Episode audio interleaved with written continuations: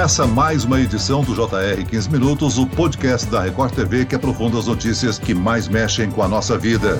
Quem utiliza algum veículo para trabalhar ou passear já sabe. Não está fácil encher o tanque. A gasolina em 12 meses já acumula um aumento maior do que o da inflação oficial. Na semana passada, o presidente Jair Bolsonaro assinou uma medida provisória permitindo a venda direta de etanol para os postos, tirando das distribuidoras o papel de intermediárias. A tentativa é aumentar a concorrência e forçar a queda do preço. Que mudanças nós podemos esperar para os combustíveis? Eu converso agora com o economista da ZAL Investimentos, Jone Vargas. Seja bem-vindo, Jone. Muito obrigado. E aqui comigo está o repórter da Record TV, Jean Brandão. Olá, Jean. Olá, Celso. Olá, Jone. Um prazer estar aqui novamente com vocês. Olha, vou dizer, hein, não tá fácil mesmo essa questão do aumento do preço dos combustíveis. E a gasolina já acumula um aumento aí de quase 40% no preço médio em um ano, segundo o IBGE. O reajuste do etanol também supera a inflação, mesmo com o Brasil sendo um dos maiores produtores do mundo de biocombustível. Então a gente já começa esse bate-papo, Johnny, perguntando para você qual seria a explicação para tantos aumentos para esse preço hoje exorbitante. O que mais eh, explica esse aumento é o acompanhamento que a Petrobras está fazendo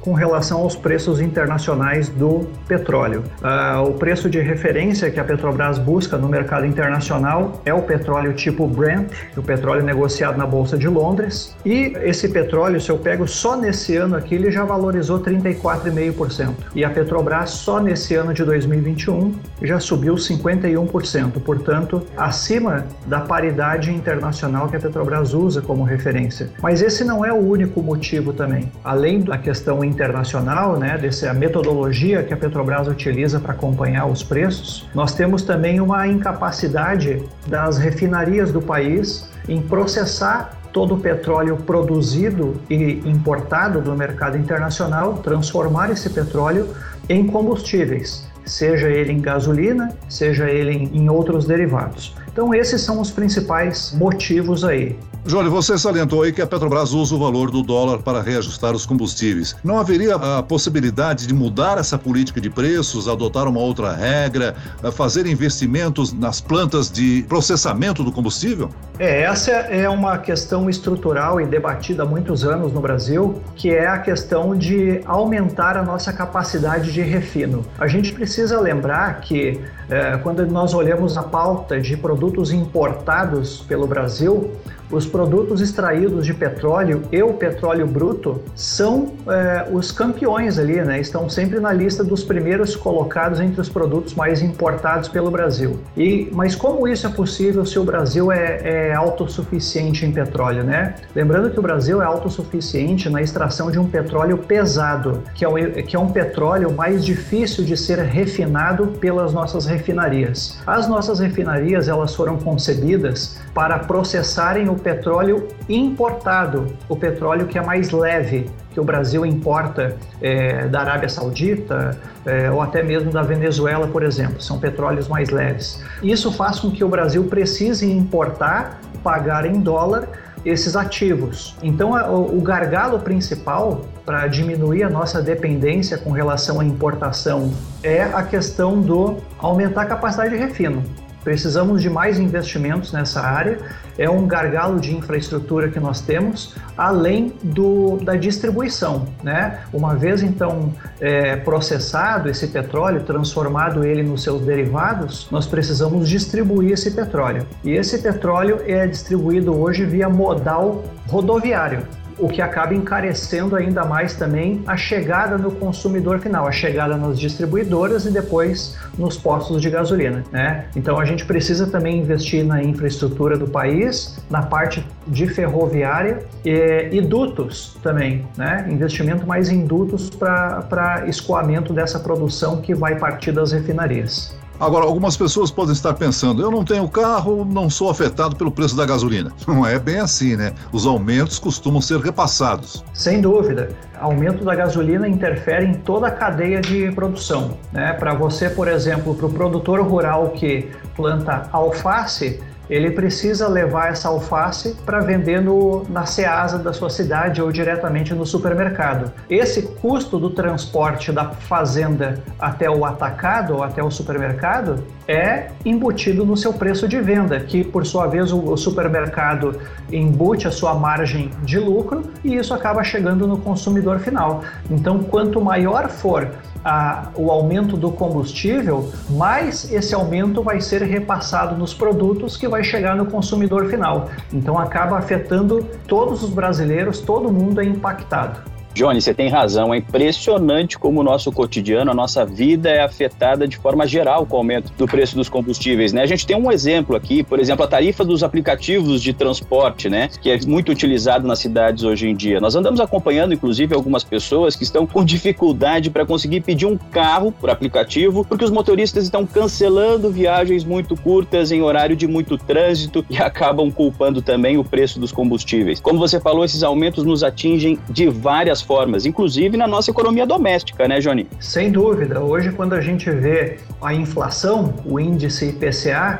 olhamos que os principais os indicadores que mais contribuem para a alta da inflação são os combustíveis, é, o preço dos alimentos, né? Então você vê que ele tem um peso muito grande ali na, quando a gente vai definir o IPCA, que é o indexador é, de preços oficial calculado pelo IBGE. Obviamente que qualquer mudança no preço dos combustíveis, para mais ou para menos, vai impactar uh, no cálculo da nossa inflação. E a gente está vivendo aí uma tempestade perfeita agora, né? Para o viés negativo da coisa.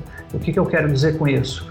A gente está com uma cotação alta no mercado internacional do petróleo e isso reflete é, em novos possíveis novos aumentos de preço. Agora, além dessa questão, a gente também tem uma, uma abertura da economia, né? Isso aos poucos, em que pese uma preocupação maior com essa cepa é, nova da, da Covid-19, a cepa delta, a, o setor de serviços também vai aumentando a sua abertura, então deve pesar também é, a, a, inflação de serviços é, até o final do ano. E agora esse ingrediente internacional aí que tem essa preocupação com o Afeganistão, que também pode dar uma mexida no preço do, do petróleo no mercado internacional, provocando aí mais aumentos de preço por parte da Petrobras. Nós podemos ter o maior risco aí que isso pode ter no mercado internacional é a redução na produção. E quando você diminui a produção, você aumenta preço. E aumentando o preço, provavelmente teremos aí até o final do ano mais aumentos de combustíveis e mais pressão inflacionária no bolso do brasileiro.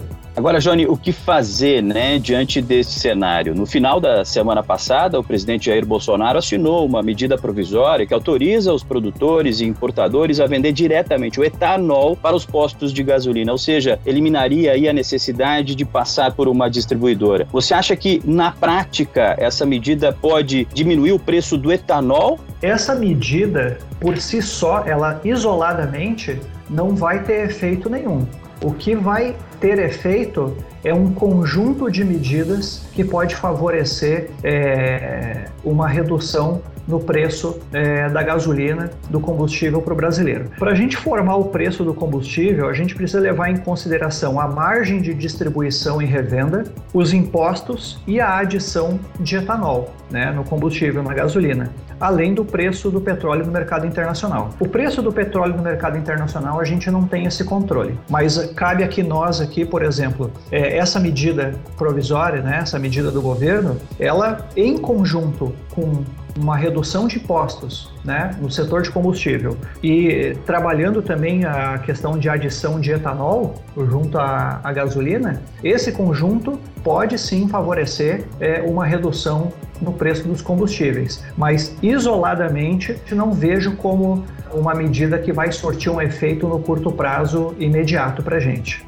Johnny, ainda falando sobre o etanol, na medida em que a gente tem cada vez mais popularizado no Brasil, né, os carros flex, e o Brasil é um dos maiores produtores do biocombustível no mundo. Então eu te pergunto o seguinte: ah, mesmo com toda essa quantidade que a gente tem hoje de veículos flex, o etanol vendido em todos os postos de combustíveis, mas o preço nem sempre é atrativo. Apenas em alguns determinados estados o etanol compensa mais do que a gasolina para abastecer. O que, que explica isso? Como a gente entender isso? Quando a gente está produzindo etanol, o produtor ele tem duas opções. Ou ele pega a cana de açúcar e transforma isso em etanol, em álcool, ou ele pega a cana de açúcar e transforma em açúcar. E o produtor olha para o mercado internacional e vê o que está valendo mais. O que está valendo mais no mundo, açúcar ou etanol? Está valendo mais açúcar, então ele vai produzir mais açúcar e vai vender açúcar. Então, às vezes, falta etanol no mercado e aí realmente a conta não fecha, né? Aquela continha lá de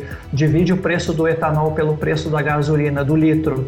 Se der pelo menos abaixo de 70%, é, tá compensando. Se der acima de 70%, não compensa botar etanol e você vai para gasolina. Então a gente está sofrendo uma concorrência com a produção de açúcar. Existe uma demanda forte no mundo hoje por açúcar. A Índia é um outro grande produtor também. Então o açúcar valendo mais no mercado internacional, o produtor ele vai pender mais para a produção de açúcar. Esse é o fator que explica o fato de não estar nesse momento compensando investimentos no etanol. Ô, Johnny, uma questão que incomoda é que o preço da gasolina subiu nesse ano mais do que a inflação oficial do país, segundo o IBGE. E ela, ao mesmo tempo, teve impacto na inflação, né? É, a gasolina realmente tem um impacto. Esse ano aqui já subiu 51%. O IPCA acumulado nesse ano, se a gente pega o IPCA, ele já passa de 4%, então ele está muito acima da inflação, bem acima, porque ele está acompanhando mais o mercado internacional.